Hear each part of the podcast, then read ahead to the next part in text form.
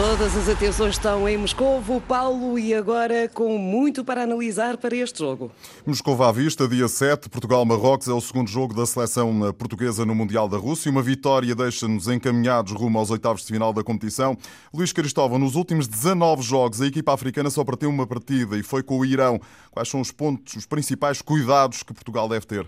É, a equipa de Marrocos é uma equipa que pode apresentar duas faces diferentes durante o mesmo jogo e isso poderá ser provavelmente um dos, um dos maiores perigos que os marroquinos impõem nas partidas, visto que sendo um conjunto com muito talento para jogar com bola, com Boussoufa e Belandá no, no meio do terreno e depois também com Ziak e Arit a jogar mais soltos a partir das faixas, são uma equipa que muitas vezes procura ainda o passe longo, por 59 vezes tentou fazê-lo frente ao, ao Irão e, a partir daí, conseguir ultrapassar as linhas de pressão portuguesas e chegar com gente muito rápida na frente. Será também uma equipa que vai, com certeza, tentar pressionar bastante na primeira fase de construção portuguesa.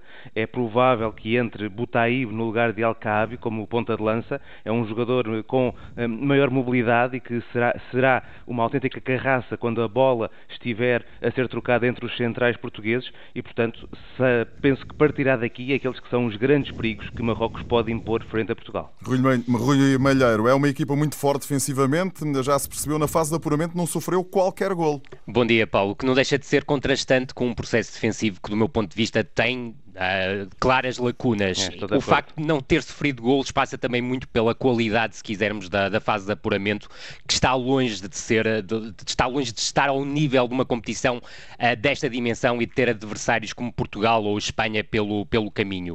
Uh, aquilo que me parece é que, em termos de transição defensiva, o Luís tocou num ponto essencial. É uma equipa que procura reagir rapidamente à perda, mas desequilibra-se com muita facilidade. Isto Exatamente. porque os laterais projetam muito do ponto de vista ofensivo e abrem-se verdadeiras crateras pelos corredores laterais. Também parece que em organização defensiva a equipa tem debilidades, porque são, há muitas adaptações. É preciso não esquecer que o lateral direito, ou seja ele de Irara, ou seja Amrabat, são extremos de, de origem, alas extremos de origem. Sai-se o defesa central pela esquerda, é um médio centro no Wolverhampton, uh, joga à central para dar mais qualidade na saída. Portanto, mesmo em termos de organização defensiva, esta equipa tem problemas, sobretudo sobre os corredores laterais. E acrescento também um ponto que me parece importante e que pode ser também importante para para desbloquear o jogo, que é a deficiência que esta equipa mostra na defesa de bolas paradas. Há uma clara predominância pelas referências individuais, que é convidativa a ações de antecipação ao primeiro poste e também uh, um, uh, o segundo poste fica muitas vezes desprotegido, o que pode ser também um espaço a atacar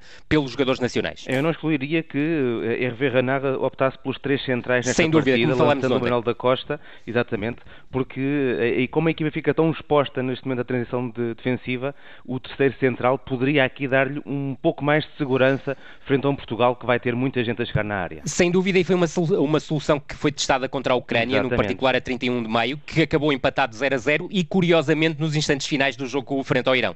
Na seleção portuguesa, Fernando Santos prepara-se para fazer alterações na equipe inicial. João Mário deverá regressar ao meio campo. O parceiro preferido do Ronaldo no ataque também deve regressar.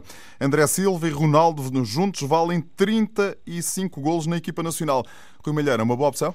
Não, do meu ponto de vista, Gonçalo Guedes seria uma melhor opção para, para, para este jogo. Agora, isto uh, não invalida que André Silva até venha a ter protagonismo e, como tu e muito bem disseste, há um histórico conjunto de vários golos uh, com os dois associados. No entanto, aquilo que é válido para Marrocos também é válido para Portugal. Portugal frontou seleções como as Ilhas Faroé, Andorra, por exemplo, ou Letónia, e contribuíram e muito para, esse, eh, para, o, para o dimensionamento, se quisermos, desse número de golos.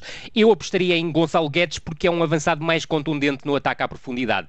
E com, uma, com uma, um setor defensivo de, de, Marrocos que tem claras deficiências a esse nível, eu creio que Gonçalo Guedes, pela sua mobilidade, pela sua contundência a explorar esses espaços vazios, poderia ser uma unidade mais útil. Basta até eh, relembrar que o jogo que Portugal efetuou frente à Argélia, que é uma seleção com alguns traços similares com esta, com esta seleção marroquina, em que a presença de Gonçalo Guedes foi absolutamente determinante. Sim, agora, seja André Silva, seja Gonçalo Guedes, o que me parece fundamental é que Bernardo Silva apareça muito mais no jogo. Sem dúvida nenhuma. O, o, no, no, no setor central do ataque português, Bernardo Silva vai ser o elemento que poderá desequilibrar mais, contando com esses dois jogadores, Cristiano Ronaldo e provavelmente André Silva, a aparecerem na área e também esperando que os laterais tenham uma projeção muito ofensiva na equipa portuguesa. Luís, Rafael Guerreiro da esquerda e eventualmente Ricardo Pereira do lado direito. Luís, eh, às 7 da tarde entra em campo a Espanha, de fronte ao Irão, espanhóis eh, claramente favoritos, certo? É uma equipa que, que é favorita, apesar do Irão não perder um jogo oficial desde o último Mundial, são já 23 jogos sem, sem perder, 18 deles sem sofrer golos. Obviamente, pelo meio, há aqui muitos, muitos adversários que estão muito longe do adversário eh, espanhol, mas Carlos Queiroz está exatamente onde queria estar, venceu o primeiro jogo, eh, tem agora aqui uma oportunidade de lutar defensivamente pelos pontos frente a Portugal e Espanha para conseguir estar nos oitavos. A Espanha é completamente favorita, mas muita atenção àquilo que a equipa de Carlos Queiroz pode fazer para atrasar o gol espanhol. Rui.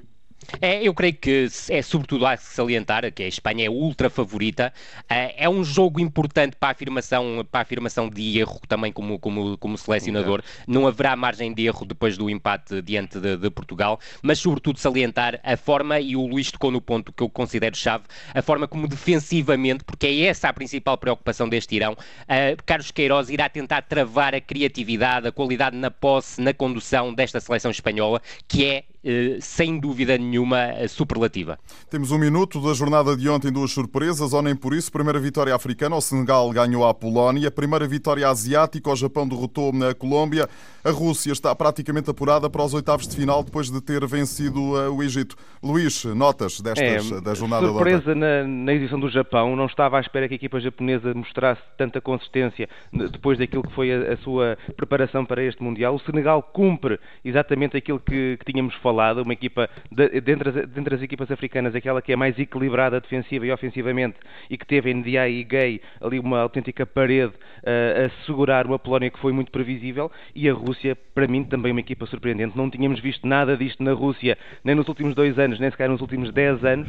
É verdade que ainda não foi testada defensivamente. O Egito a mostrar que depende apenas e só de um Salah que fisicamente não estava em condições, mas os russos muito bem, Zobnin e Golovin, a tornarem esta equipa muito agressiva e uma equipa que agora parece bastante mais perigosa do que dava a entender se uh, vier a ser adversário português nos oitavos de final. Rui. É, eu creio que a Rússia, apesar de tudo, será um adversário extremamente interessante para a seleção portuguesa, porque, tal como o Luís disse, o, o processo defensivo russo ainda não foi testado e, e, e sobretudo, olhar para o lado esquerdo da, da, da defesa do, do, da Rússia, com Ignashevich com 38 anos e Zirkov com 34 anos, onde Salah não conseguiu entrar, mas porque estava claramente em déficit físico, para além de, de, de, me parecer que esta seleção russa vive excessivamente do seu jogo exterior, de cruzamentos permanentes para a área. Depois, em relação ao Japão e ao Senegal, mais surpresa do meu ponto de vista, o Japão, a vitória do Japão, ainda que não podemos dissociá-la da expulsão de Carlos Sanchez aos, aos 3 minutos. Isto coloca uma grande pressão sobre uh, o jogo da próxima jornada entre a, uh, entre a Colômbia e a Polónia. Em relação ao Senegal, a afirmação daquela que me parece ser a proposta mais interessante do futebol africano neste Mundial de 2018. Rui Malheiro, Luís Cristóvão, Moscou à Vista regressa amanhã.